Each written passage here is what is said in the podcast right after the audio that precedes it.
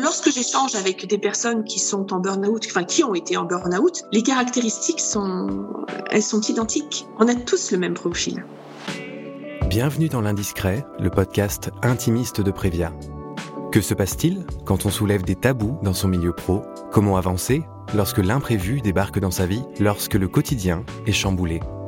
Tous les mois, des femmes et des hommes se livrent au micro de l'Indiscret. Il et elle nous racontent le moment clé où la frontière entre la vie pro et perso est devenue floue, où le tourbillon de la vie a tout remis en question. L'indiscret, ce n'est pas juste un récit, c'est l'envie de vous accompagner grâce aux témoignages de personnes qui ont croisé le chemin de Prévia. En France, depuis plusieurs années, un mot prend de plus en plus de place dans les entreprises, le burn-out. Ce petit mot, au pouvoir destructeur, reste malheureusement un sujet tabou dans le milieu professionnel. Pourtant, la santé mentale des salariés est une priorité absolue dans le bien-être en entreprise. Chez Previa, nous remarquons que le nombre de salariés accompagnés souffrant de cette détresse psychologique ne cesse d'augmenter chaque année. Parmi toutes ces personnes, j'ai rencontré Marina. Marina, c'est une maman de 48 ans. Elle aime rire, recevoir des convives à sa table et surtout profiter de la vie. Elle adore son métier et son équipe, avec qui elle évolue dans le secteur bancaire depuis plus de 18 ans. L'année dernière, elle s'est livrée à notre micro pour témoigner sur son combat face au burn-out qui l'a frappé deux ans auparavant. En me racontant son histoire, elle choisit d'expliquer ce qu'elle a traversé, sa vision de l'entreprise et ses conseils pour s'en sortir. C'est avec une grande bienveillance qu'elle souhaite passer un message à celles et ceux qui l'écoutent.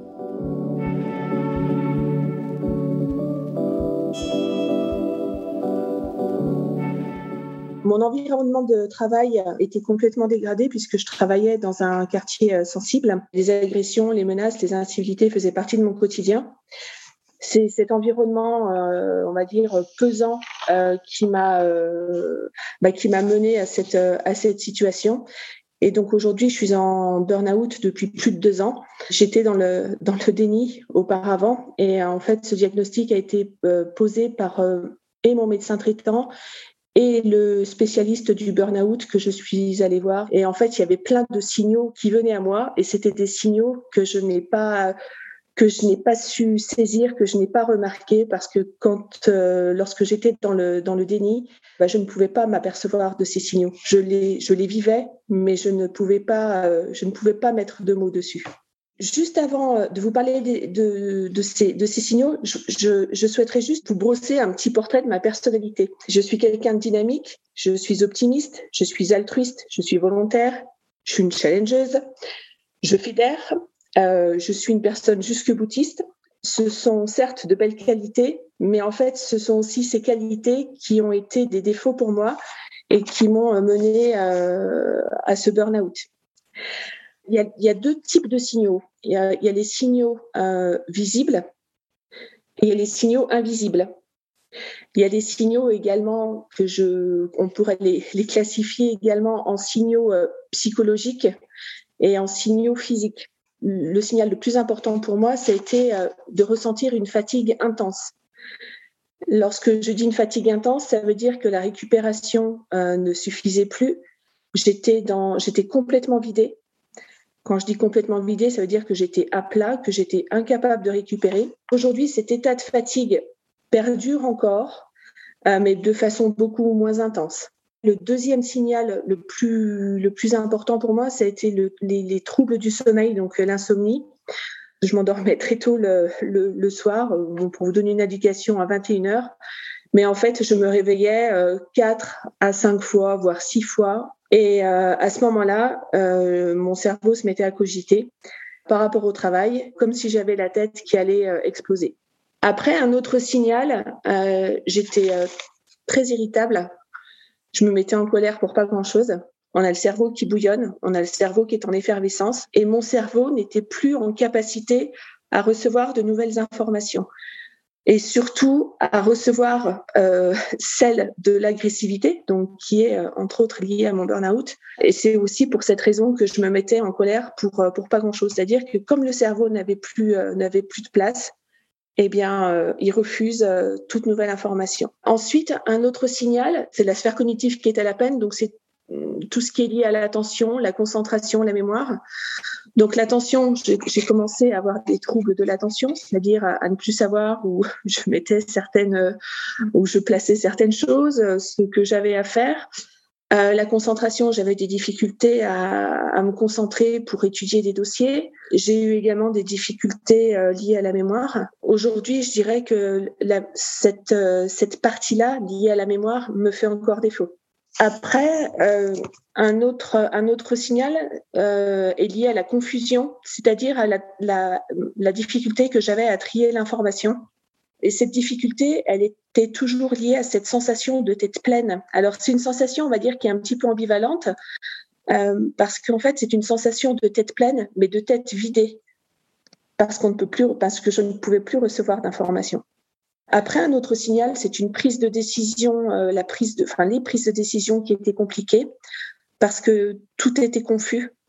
Et je, commençais à me sentir dépassée. C'est là où, le début du burn-out est vicieux, parce qu'en fait, comme je ne voulais pas m'avouer vaincue, comme je suis quelqu'un d'énergique, j'ai continué à donner de, ma personne à mon détriment. J'ai voulu, euh, voilà, continuer à bien faire pour euh, pour mes collaborateurs, pour mon entreprise. Et c'est là en fait que tout commence à se dégrader. En fait, il y a un décalage qui se crée entre ce qu'on est capable de faire et ce que l'on fait. Et plus ce décalage est important, plus le burn-out euh, arrive rapidement et plus on mettra de temps à, récupérer.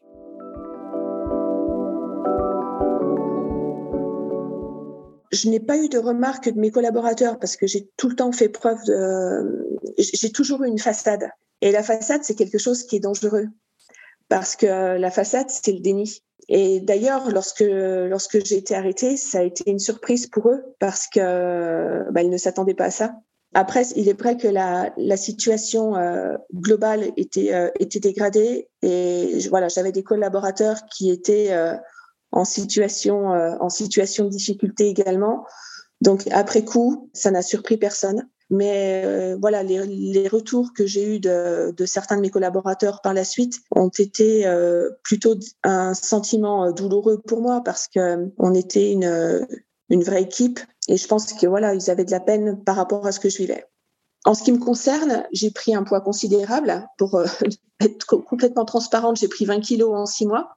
Ça s'est passé euh, voilà par une prise de poids pour moi. Je sais que pour d'autres personnes, c'est une perte de poids. J'ai eu également des infections fréquentes, c'est-à-dire que je me prenais des rhumes régulièrement, des rhumes qui ne passaient pas. Je me prenais euh, des bobos à répétition, des douleurs à l'estomac, des maux de dos. Je me suis pris une tendinite à l'épaule. Alors juste pour vous donner un ordre d'idée, euh, je mettais une heure à une heure et quart pour aller travailler il m'arrivait de faire tout le chemin en passant mes vitesses de la main gauche. Des migraines euh, à répétition, c'est-à-dire que les migraines, je les avais une à deux fois par semaine. Moi, il y a un signal qui m'a fait, euh, qui m'a beaucoup affecté, c'est le manque de plaisir. C'est-à-dire que je suis une épicurienne, j'aime recevoir. On était invités régulièrement euh, chez des amis et j'étais complètement incapable de recevoir des invités. Et je n'avais pas envie. Les quelques fois où, c'est arrivé par, euh, on va dire, par obligation, ça a été un calvaire pour moi. C'est-à-dire que je n'avais plus de plaisir à chercher des recettes, euh, à préparer le repas, à les recevoir. C'est un signal que je n'ai pas euh, que je n'ai pas détecté et, qui m'a fait qui m'a fait très mal. Bah, en fait, je, me suis éteinte et, voilà, plus rien ne me faisait rire. Euh, j'étais un autre moi. Après, euh, c'est vrai que c'est un processus qui était invisible pour moi. C'est un processus qui est invisible pour la personne qui le vit. On est pris euh, dans notre hyperactivité quotidienne. Je n'étais plus en capacité de penser. Et c'est assez déstabilisant. Au tout début, mon médecin, mon médecin traitant n'arrivait pas à cerner l'état dans lequel j'étais vraiment parce que j'avais cette façade et parce que j'étais dans le déni. Vous voyez, j'ai été arrêtée euh, il y a un peu plus de deux ans, en début d'année 2020, et mon médecin traitant, je l'ai vu six mois avant. Six mois avant, j'étais déjà voilà fatiguée, mais en fait, le souci des personnes qui sont en burn-out, la plupart du temps, c'est qu'on a une façade, c'est qu'on a une, on va dire une, une certaine prestance, et en fait, c'est très difficile à détecter. C'est le déni en fait On sent que notre état de santé, enfin j'ai senti que mon état de santé se dégradait, mais tant que je tenais, je tenais. Et c'est là où, il faut tirer la sonnette d'alarme. Et je pensais qu'en fait que le burn-out n'arrivait qu'aux autres. Je ne savais pas d'ailleurs ce que c'était vraiment, quels étaient les signaux. Et hum, en ce qui me concerne, je n'ai jamais voulu, je, jamais voulu avouer ma cette faiblesse de fatigue intense. Et je pense qu'encore dans notre société, euh, le burn-out est tabou, c'est un peu vécu comme un sentiment de honte. En ce qui me concerne, j'étais euh, forte, on va dire comme invincible. Et c'est ce qui est dangereux parce que euh, lorsque j'échange avec des personnes que je sens en situation de burn-out et qui sont dans le déni, mais c'est là où, il est important d'intervenir et ce serait de dire comment faire pour que soit déclenchée une, euh, une action qui les fasse réagir ou une parole qui les fasse réagir.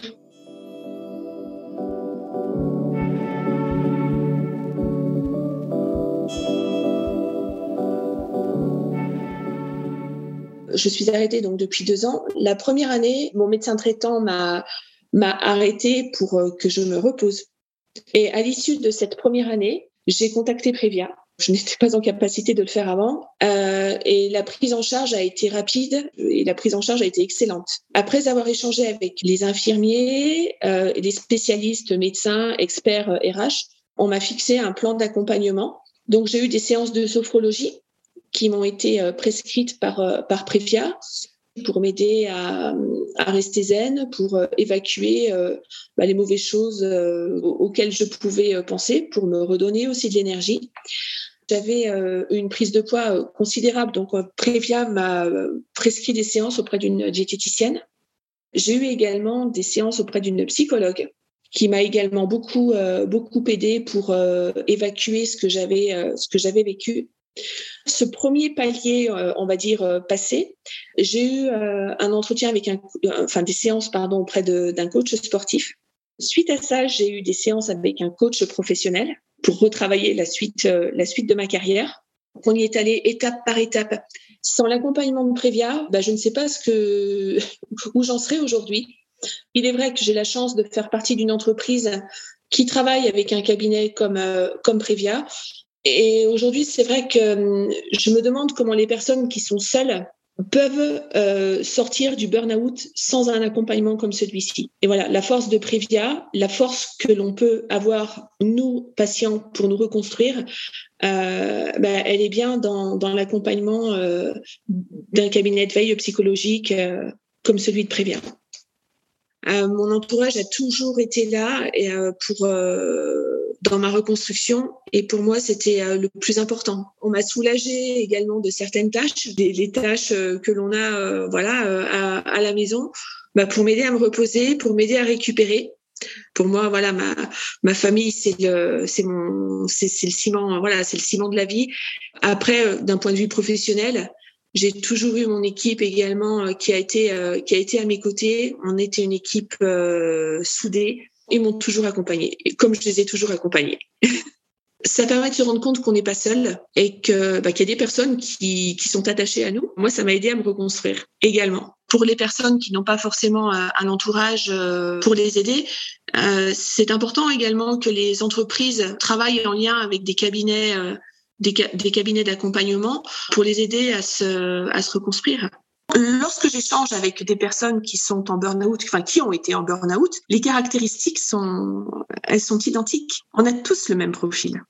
Il y a toujours ce décalage entre notre surinvestissement, euh, notre volonté de bien faire. Euh, on a tous le même profil. Alors, vous voyez, aujourd'hui, j'ai encore des difficultés. Je cherche mes mots. J'ai encore quelques quelques difficultés pour euh, pour construire mes phrases, je fais beaucoup d'efforts hein, parce que j'ai beaucoup travaillé euh, sur le sujet. Je fais également travailler ma mémoire. Euh, voilà, mon, mon, mon, médecin me fait, euh, me fait me fait faire des exercices. J'avais lu un article récemment, on disait qu'il y avait 65% des managers qui étaient en souffrance psychologique. Je crois qu'en Suisse, c'est on est à plus de plus de 50% également de, de, de burn-out. Alors je ne veux pas dire que c'est la maladie du siècle, mais c'est une maladie, c'est elle en fait partie. Il faut absolument qu'on lève ce tabou en fait, parce que euh, une personne qui, a un burn-out, c'est pas un signe de faiblesse. C'est pas une faiblesse. Nous, on le perçoit comme une faiblesse. parce que on va dire on se grille du jour au lendemain. Enfin, quand je dis on est grillé, euh, on a notre cerveau qui qui ouais, qui, qui grille et notre état physique qui grille. C'est pas un signe de faiblesse. Et au contraire, je pense que pour la suite, il faut se reconstruire en prenant en compte ces signaux. Et c'est ce qui va nous permettre. Enfin, moi, c'est je pense et j'espère que c'est ce qui va me permettre bah, de reconstruire une nouvelle vie professionnelle, d'apprendre aussi à dire euh, à dire non parce que j'en ai pas parlé euh, tout à l'heure. J'avais aussi ce défaut euh, bah, de dire un peu amen à tout. Et bien évidemment, c'est facile quand on est pour une entreprise, quand on est positif, quand on est jovial, quand ça tourne bien, et ben de, remettre une petite de remettre une petite couche parce qu'on sait pertinemment que notre interlocuteur bah, va dire ok envoie, tout va bien, etc. Et, je pense que dans les entreprises aujourd'hui, euh, enfin les entreprises ne sont pas suffisamment euh, sensibles à cette euh, à cette façon de faire parce que c'est au détriment de leur entreprise. Aujourd'hui, les collaborateurs sont tous surbookés, on a du mal à s'organiser, les nouvelles technologies prennent de plus en plus d'importance, les clients euh, sont de plus en plus pressés, on est dans l'instantanéité, ça ne peut faire qu'exploser la, la cocotte minute. Et c'est là où il, il, faut être vigilant. En France, euh, les entreprises ne sont pas assez vigilantes à la santé de leurs collaborateurs globalement. D'ailleurs, on voit aujourd'hui qu'on a des services de qualité de vie au travail qui sont apparus, des chefs, des happiness officers. Donc, ça veut bien dire qu'en France, notamment, euh, il y a une détresse au niveau, euh, au niveau des équipes et qu'il y a un besoin il y a un besoin d'accompagnement, il y a un besoin de les aider dans ce qu'ils peuvent endurer quotidiennement et pour redonner aussi du, du bonheur dans les, dans les équipes. Parce qu'un collaborateur qui sera heureux au travail, qui sera bien dans ses baskets, donc il sera bien automatiquement euh, à la maison, normalement. Et donc, s'il est bien à la maison, bah, il sera bien au travail, donc il sera plus productif, il sera heureux, il va attirer, on va dire, les, clients. C'est tout bénéfice pour l'entreprise. Parce que derrière, c'est du développement. Et à partir du moment où on a compris ça, on a compris ce, ce, ce, ce process et qu'on et qu'on l'applique, parce que bon, le comprendre c'est une chose, le dire c'est une chose, mais après il faut le mettre en place. C'est la mise en place qui pose, euh, je pense, le plus euh, le plus de problèmes. Je pense que c'est là où on, où bah, tous les intervenants ont un rôle, un rôle à jouer bah, pour que les entreprises puissent euh, continuer à gagner des, des parts de marché, continuer à gagner des, des clients, puissent fidéliser euh, ses, collaborateurs. Parce que les collaborateurs aujourd'hui euh, sont, sont volatiles. Et si vous êtes dans une, euh, si vous travaillez dans une entreprise qui vous presse un peu trop, qui n'offre pas forcément un, un niveau de, de satisfaction au travail comme certains peuvent l'entendre, eh bien, les collaborateurs euh, partiront, les meilleurs collaborateurs partiront. Et c'est une perte sèche pour l'entreprise. C'est pour ça que c'est important qu'il y ait des cabinets euh, qui travaillent en lien avec les entreprises pour véhiculer ce, ce type de message. Santé performance, c'est tout à fait possible. Il faut juste que le curseur soit, soit au bon niveau. Éviter les décalages. Et il faut que, faudrait que les, les entreprises prennent vraiment en considération ce curseur. Alors la Marina 2022, elle est euh, bon. Je suis toujours en reconstruction. Aujourd'hui, j'ai quand même des, projets. Donc je suis euh, inscrite à une formation une formation de, coaching. J'ai choisi volontairement une, une, formation à distance parce que cette formation me permet de suivre les cours à mon rythme en fonction de mon état de forme. C'est-à-dire que les cours, je peux les suivre euh, lorsque je suis bien et lorsque, lorsque je me sens apte à les, à les suivre. Donc pour moi, ça c'est un nouveau palier. Et ce palier a été, euh, on va dire, euh, mûrement réfléchi et en lien avec la coach pro qui m'a été euh, recommandée par, par. Une fois que la formation sera, sera terminée, c'est-à-dire en fin d'année, je souhaiterais mettre cette expérience liée au burn-out au profit d'autres personnes. Alors après, dans quel contexte, dans quel cadre, je ne sais pas encore, pour éviter que d'autres personnes ne tombe euh, voilà, en burn-out. Cette émission ne vivrait pas sans vos voix et vos mots. Toutes les histoires sont uniques, mais elles ont un point commun, le pouvoir d'être racontées. Elles feront sûrement écho à ceux qui les écoutent. Vous souhaitez vous confier à notre micro? N'hésitez pas à nous écrire. Le lien se trouve dans la description de l'épisode. On se donne rendez-vous dans deux semaines pour découvrir un nouveau témoignage, peut-être le vôtre. À très bientôt dans l'Indiscret.